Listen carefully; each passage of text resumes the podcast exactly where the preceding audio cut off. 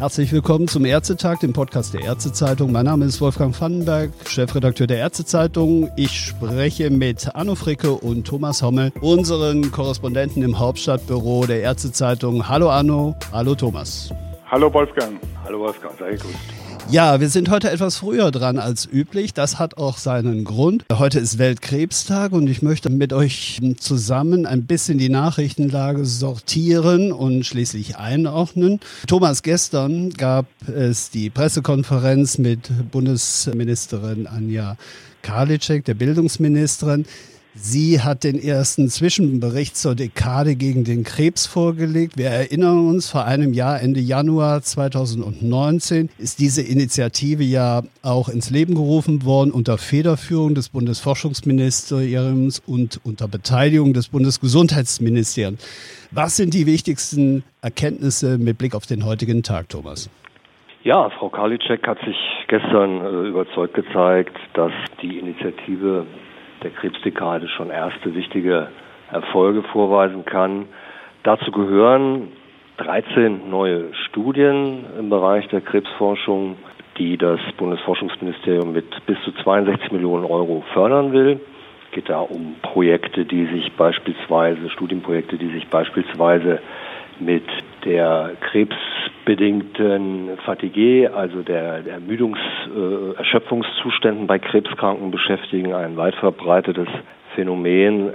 Da geht es um Brustkrebs, Früherkennung, Verbesserung durch ähm, neue MRT-Technologie. Das ist ein Standbein. Ein zweites, was sie hervorgehoben hat, ist der Plan der Bundesregierung, das Nationale Zentrum für Tumorerkrankungen mit seinen bisherigen Standpunkt, äh, Standorten in Heidelberg und Dresden um bis zu vier weitere Standorte auszubauen. Die Ausschreibung dazu läuft. Im Sommer soll der Auswahlprozess dann beendet sein und dann werden die vier Städte benannt sein, in denen diese Tumorzentrum angesiedelt sein soll zusätzlich. Und das Ziel, was sie da klar formuliert hat, ist, dass es in ganz Deutschland flächendeckend einen guten Zugang zu hochmoderner Krebsmedizin geben soll.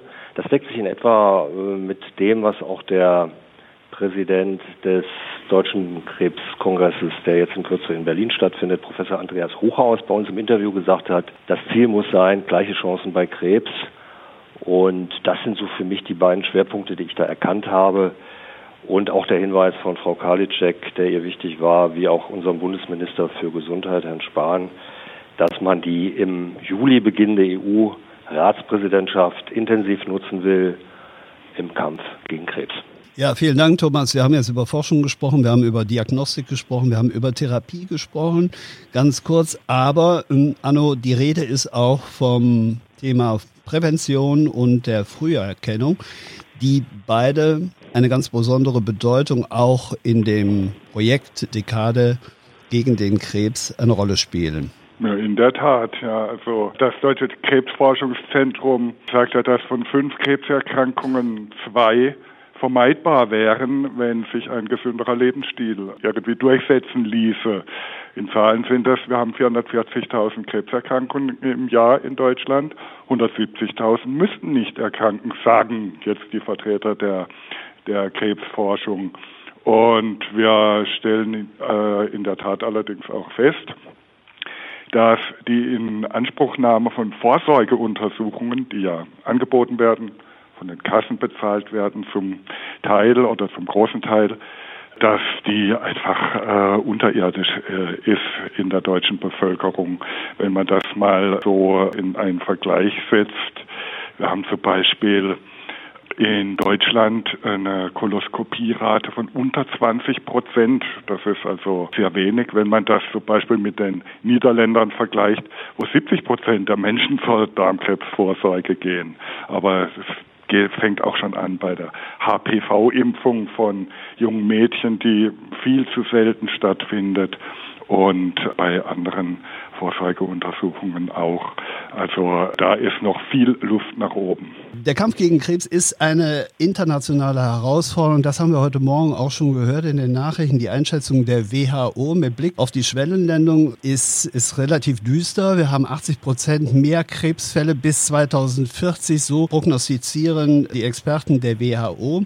Schließlich gibt es darüber hinaus Bemühungen Europas, die ja heute Nachmittag nochmal konkret ihre Vorstellungen und Pläne zu Krebs vorstellen wollen. Äh, es ist eine internationale Gemengelage. Anne, wie ordnest du das ein? Ja, zunächst zur WHO. Wir müssen ja feststellen, dass wir jetzt äh, an die 20 Millionen Neuerkrankungen an Krebs weltweit feststellen und etwa 10 Millionen Menschen, die äh, daran sterben und wie du ja auch schon angedeutet hast, 2040 oder bis 2040 könnten, könnte sich das alles verdoppeln. Das liegt zum einen daran, dass es einfach immer mehr Menschen auf der Welt gibt. Äh, die äh, Weltbevölkerung wächst und sie wird immer älter. Das heißt also, die Chance während der Lebenszeit an einer Krebserkrankung, eine Krebserkrankung zu bekommen, äh, steigt. Und gleichzeitig werden in vielen Ländern steigt der Lebensstandard, also auch in den Schwellenländern wie Brasilien, China und so weiter, Indien. Man mag die gar nicht mehr richtig zu Schwellenländern zählen, auch wenn das noch so gilt. Aber überall dort steigt der Lebensstandard und damit auch Lebensstilfaktoren nicht mehr so äh, schlicht wie früher. Das heißt, es äh, kommt Überernährung, es wird mehr geraucht, es wird mehr Alkohol getrunken, die Bewegungsarmut nimmt zu, weil die Arbeit ganz anders organisiert sind. Das alles sind Faktoren. Aber jetzt nochmal zum europäischen Kontext. In Europa gibt es ein Projekt, die Cancer Mission Europe, die die EU aufgelegt hat.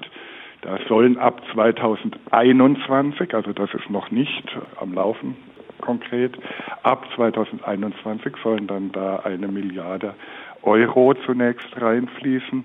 Und dabei geht es vor allen Dingen darum, die Daten, ähm, die, die Gesundheitsdaten, die in immer größerer Menge anfallen, auch für die Krebsforschung zu nutzen. Da soll ein digitales europäisches Krebs, Krebszentrum entstehen.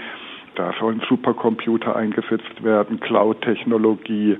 Und das alles soll dann dazu führen, dass man letztendlich 40 Prozent der Neubildungen in Europa verhindern kann und eventuell sogar 90 Prozent der Patienten heilen. Das sind natürlich ambitionierte Ziele, von denen die, die sie vorgegeben haben, selbst sagen, schwer zu erreichen, aber wir müssen uns wirklich ehrgeizige Ziele setzen, damit auch wirklich dann viel Hirnschmalz und, und Manpower und so weiter da reinfließen, damit wir wirklich was erreichen können. In Deutschland zum Beispiel beteiligen wir uns möglicherweise ja auch äh, über die elektronische Patientenakte daran. Das heißt, jeder Mensch kann ja seine Daten auch über Datenspende zur Verfügung stellen und dass die dann über die deutschen Forschungsdatenzentren dann möglicherweise auch in einen europäischen Kontext einfließen können. Das Stichwort, Anno, du hast es genannt, Europa, lass mich da vielleicht noch mal einige Sätze zu formulieren. Äh, es ist schon ganz, ganz lange her, dass Europa die Initiative gegen den Krebs gestartet hat. Das war damals im Jahr 1990. Ambitioniertes Ziel seinerzeit, ich erinnere mich noch dunkel daran, Senkung der Krebssterblichkeit um 15 Prozent bis zum Jahre 2000. Das hat man aktuell äh, sicherlich gar nicht mehr so sehr auf dem Schirm, aber man muss natürlich auch sehen, dass Europa in den vergangenen Jahren, du sprachst es eben an, die neue Initiative Cancer Mission Europe, die ab 2021 starten soll. Europa begleitet ja über dieses wissenschaftliche Forschungsprojekt Horizon äh, schon seit Jahren, um nicht zu sagen seit Jahrzehnten, diesen Prozess der Spitzenmedizin, auch der Forschung.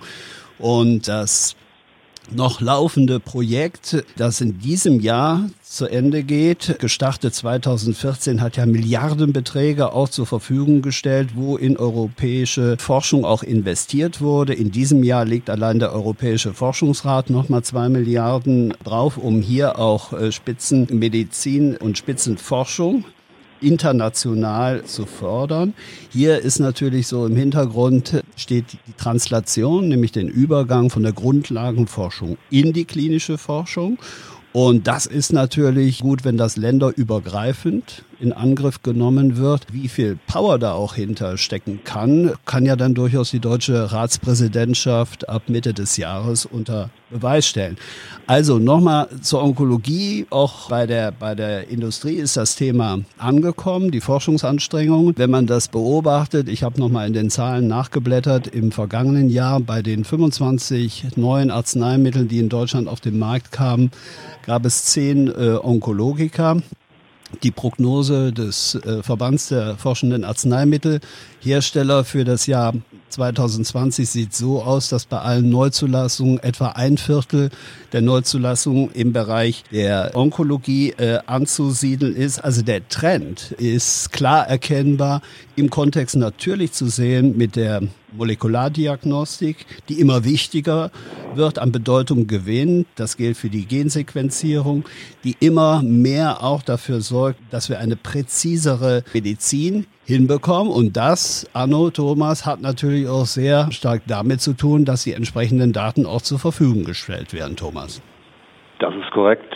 Aber sie stehen nicht in dem Ausmaß bereit, wie das der Fall sein könnte. Das wurde auch gestern bei der Pressekonferenz bei Frau Karliczek angesprochen und äh, dann kam auch gleich der Hinweis auf das seit Jahresbeginn in Kraft befindliche digitale Versorgungsgesetz, das ja vorsieht unter anderem, dass jetzt Abrechnungsdaten der Krankenkasse gezielt für Forschungszwecke verwendet werden können. Professor Michael Halleck, der bekannte Onkologe, äh, Mitglied des Beirats der Deutschen Gesellschaft für Hämatologie und medizinische Onkologie, hat in dem Zusammenhang auch klar gesagt, er begrüßt das, er findet das gut, weil er sagt, wir investieren Milliarden in Medikamente und Therapien, die wir für kranke Menschen bereitstellen. Wir generieren daraus aber null Wissen. Deswegen brauchen wir diese Datenspenden. Freilich, es muss immer die Entscheidung jedes Einzelnen sein, ob er das möchte oder ob er das nicht möchte. Aber diese Daten braucht Krebsforschung, diese Daten braucht es für die Entwicklung und Erforschung neuer Medikamente. Du sprachst es an.